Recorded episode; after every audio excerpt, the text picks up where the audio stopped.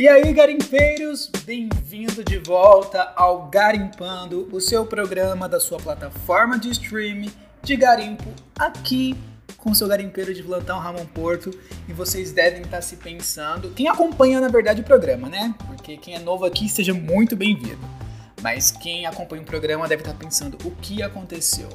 Por que eu sumi? Por que desapareci assim do nada? Não foi bem do nada, né, galera? Vamos ser sinceros. Foi logo depois do lance da quarentena, né? Por que eu sumi?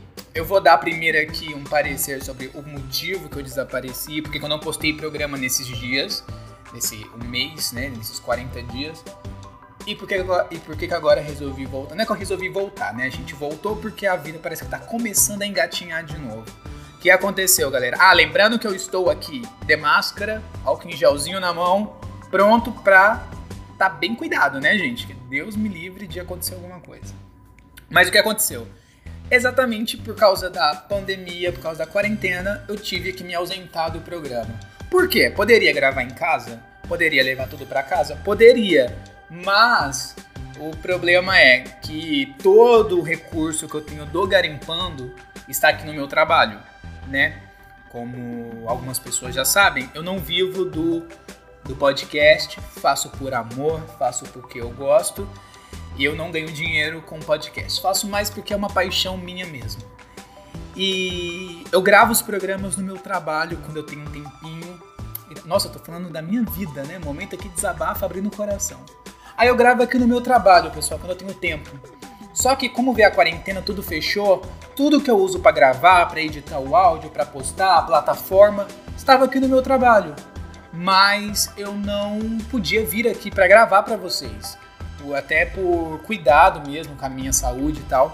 Então, foi por isso que eu sumi. Mas não que eu abandonei o podcast, que eu tô aqui com vocês e a gente vai seguir firme aqui em frente por muito tempo. O que foi bom nesse tempo é que eu descobri várias coisas novas na Netflix. Sim, porque você fica em casa 40 dias, você começa literalmente a garimpar Netflix, porque depois que você vê tudo, você começa a procurar mais coisa para assistir, certo? Certo, meu querido Ramon. Então, eu sou meio louco assim mesmo. Então, gente, vocês que não me conhecem estão vendo, porque, né, chegou agora. Eu sou meio louco, eu falo comigo mesmo e a vida que segue é assim que a gente gosta. Pelo menos é o que eu gosto. Mas, enfim. Então, essa é a minha explicação. É por esse motivo que eu desapareci, mas eu quero deixar bem claro para vocês e para todo mundo todo mundo que vocês conhecem, passe isso pra frente. Gente, fique em casa, só saia se for necessário. Não faça nada, nada que vá prejudicar mesmo a saúde de vocês. Use álcool gel, use máscara. Pelo amor de Deus, prezem pela vida de vocês e pela vida de quem vocês amam, entendeu? Esse é o recadinho aqui que eu tenho para vocês. Mas eu não vou aprofundar em coronavírus, até porque não é a minha meta, não é o que o programa fala. Eu tô aqui mesmo é para indicar o programa para vocês, indicar série, indicar filme, dar minha opinião, e é o que a gente faz, a gente fazemos, existe essa palavra aqui, é o que a gente faz. É o que nós fazemos, vulgo eu, aqui nesse programa. Mas vamos lá, o que eu quero falar, vamos começar logo direto, porque não vai estender muita coisa. Eu quero falar é de duas sitcoms que eu encontrei na Netflix que juro para vocês que eu também não dava nada pra série. Aquele famoso bateu o olho, vi a foto, não gostei, li a sinopse, não gostei. É o famoso. Vou começar o retorno com isso, porque eu acho que sitcom é bom, faz a gente rir, é engraçada e tem a... é engraçada, né? Falando nisso, eu sei que já me pediram para fazer sobre Friends. Eu ainda vou gravar sobre Friends, porque eu sou muito fã de Friends, todo mundo sabe mas eu vou gravar um de Friends, mas eu quero gravar algo de Friends, gente, algo de Friends interessante, porque tem vários vídeos falando sobre Friends. Friends não é um garimpo, então eu quero falar algo interessante sobre Friends, quero trazer algo interessante. Então, para falar sobre os personagens, isso aí todo mundo já sabe quem são, né? Quem assiste o Friends sabe. E que até quem não assistiu, porque o negócio deu um hype assim, ó, que foi muito pra frente. Mas enfim, quero falar sobre duas sitcoms, que uma é o Príncipe de Peoria, ou Príncipe de Peoria, mas eu, pelo que eu percebi lá, é Peoria. O Príncipe de Peoria e o Universo de Alex Garcia. Alex, Alex? Não, Alex não, gente, tô que louco eu, é Ashley. Ashley Garcia. O Universo de Ashley Garcia e o Príncipe de Peoria. Vou falar primeiro sobre o Príncipe de Peoria. Ambas são sitcoms, ambas são séries que tem risinhos no fundo, que tem piadas feitas, que tem aquele desenrolar que cada episódio é uma historinha e acaba continuando próximo. É o básico da sitcom, certo? Certo. E o que então fala sobre o Príncipe de Peoria? O que é o Príncipe de Peoria? Bom, pela classificação, diz que é uma série para adolescente e crianças. Mas, gente, tem, pesada, tem piada muito pesada lá para uma criança e pra um adolescente, velho. Tanto nessa como do, do, da Alex lá. Da Alex não, da Ashley. Tô com Alex na cabeça. Da Ashley Garcia. Tem piadas muito pesadas para uma coisa assim infantil. Mas enfim, o príncipe de Peoria é assim. É, com 13 anos, Emil, que é o príncipe, né, que tem lá o seu reino e ele vai assumir a sucessão do seu trono, ele, digamos, ele faz 13 anos. E nisso ele tem um pedido, né, todo, toda criança lá, que faz 13 anos no caso do reinado, tem um pedido real. E ele, muito fã dos Estados Unidos e também por se sentir sozinho, acaba pedindo o que para o pai, que é o rei? Que ele possa viver durante um ano como um garoto normal nos Estados Unidos, ter amigos e tal.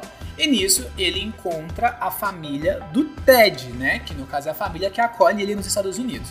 No começo o pai dele reluta, mas como é um pedido real, acaba cedendo porque é, é, precisa de história, né, gente? Tem que acontecer alguma coisa para ter história. Então, para ter história, o, o, rei tem que ceder pro menino dar enrolar na série, né? Mas é isso. Mas aí ele encontra a família do Ted e vai morar com o Ted. A mãe do Ted é dona de um boliche, né? E o Ted. Cara, o pior de tudo é que o Ted é totalmente oposto do, do Emil. Totalmente. É, é, água e vinho. Só que o Emil, ele é muito agoniado, ele é muito, ele é muito eufórico e tal. E parece que durante a série. Eu não terminei ela ainda. Cheguei a ver apenas a primeira temporada e vou terminar a segunda. Mas na primeira temporada, parece que a única coisa que o Emil quer é a amizade do Ted. O que eu achei bem bonito, porque a única coisa que, que, que o Emil quer é, é ter um amigo. E o Ted é extremamente antissocial. O máximo que vocês puderem imaginar, ele é entendeu? Então, ele é nerdzão, gosta de computador, gosta de trabalhar com essas coisas. Então, ele é bem nerdzão.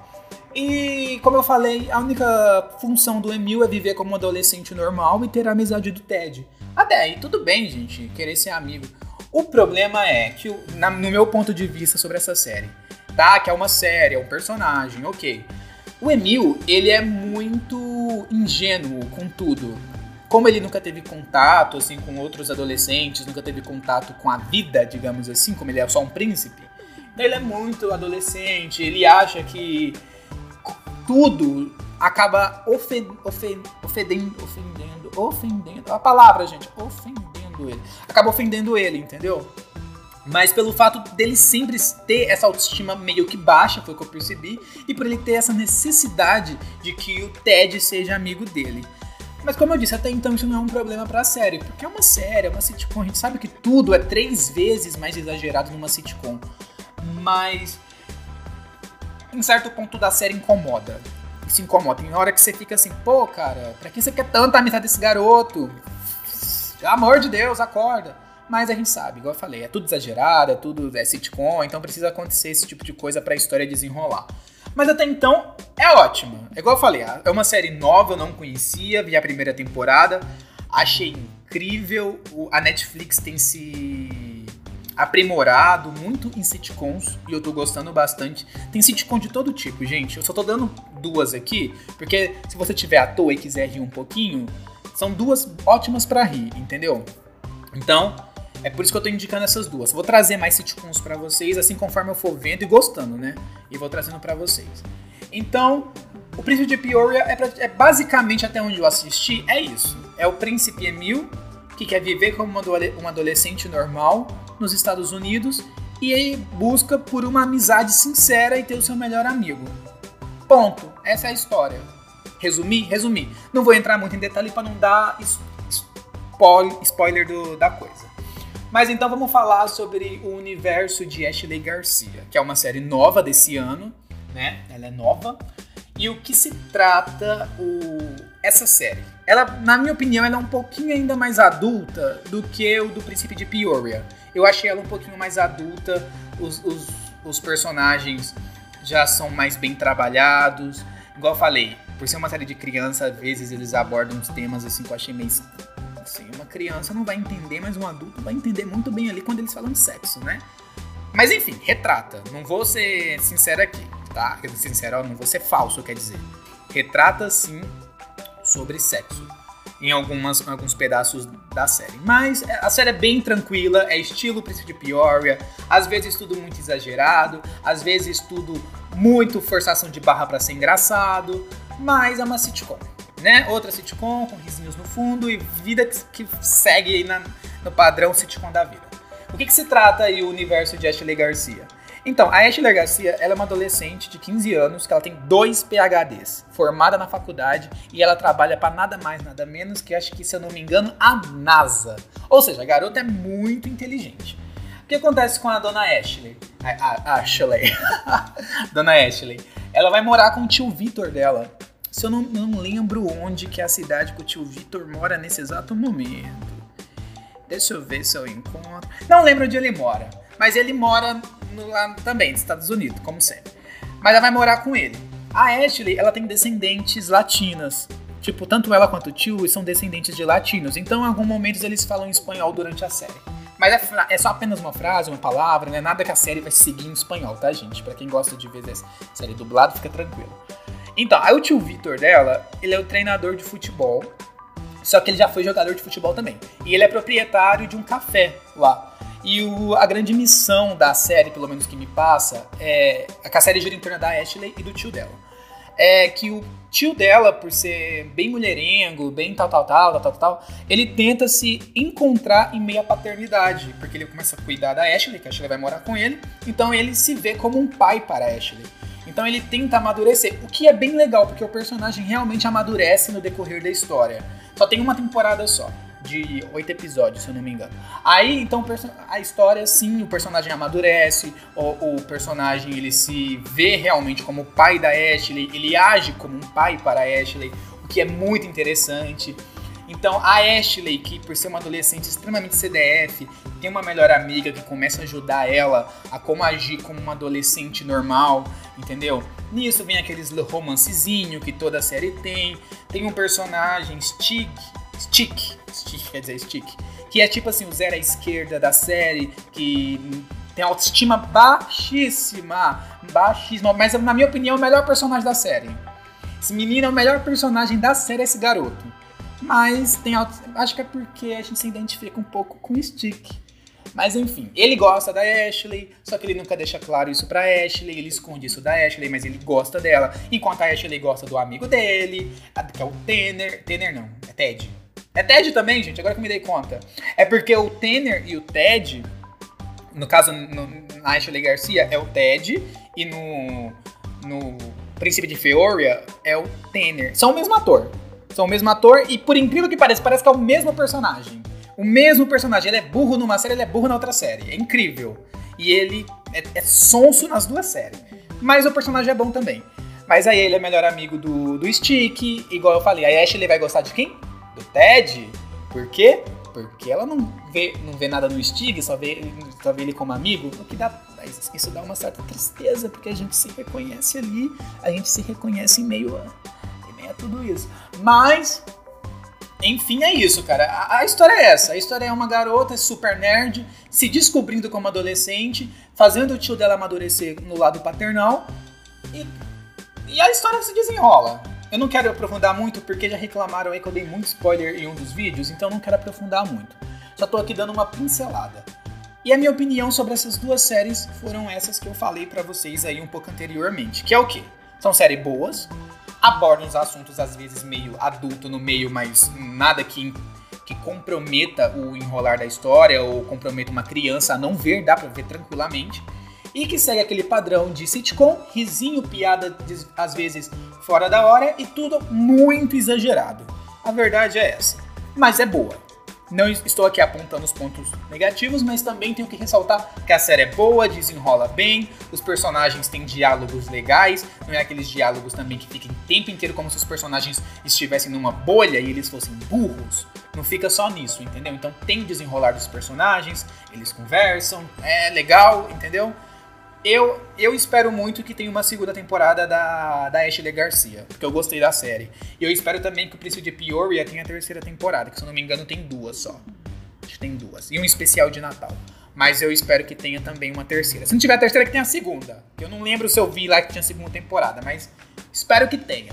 Mas é isso, pessoal. Então tá aqui minhas duas sugestões para vocês assistirem, que é O Príncipe de Peoria e O Universo de Ashley Garcia. Eu acho que vocês vão gostar. Lembrando que brevemente estou de volta com mais áudio, com mais podcasts, com mais vídeo no YouTube. Não esqueça, se você está vendo pelo YouTube esse podcast, de deixar seu comentário aí embaixo, sugestão, porque sugestão sempre é válida. E quero dizer que eu estou muito grato por cada um de vocês que me escutam, entendeu? Eu faço isso para vocês. Não esqueça de, se, de me seguir na minha rede social, que é o meu Instagram, que é ramon com dois o, ponto, porto.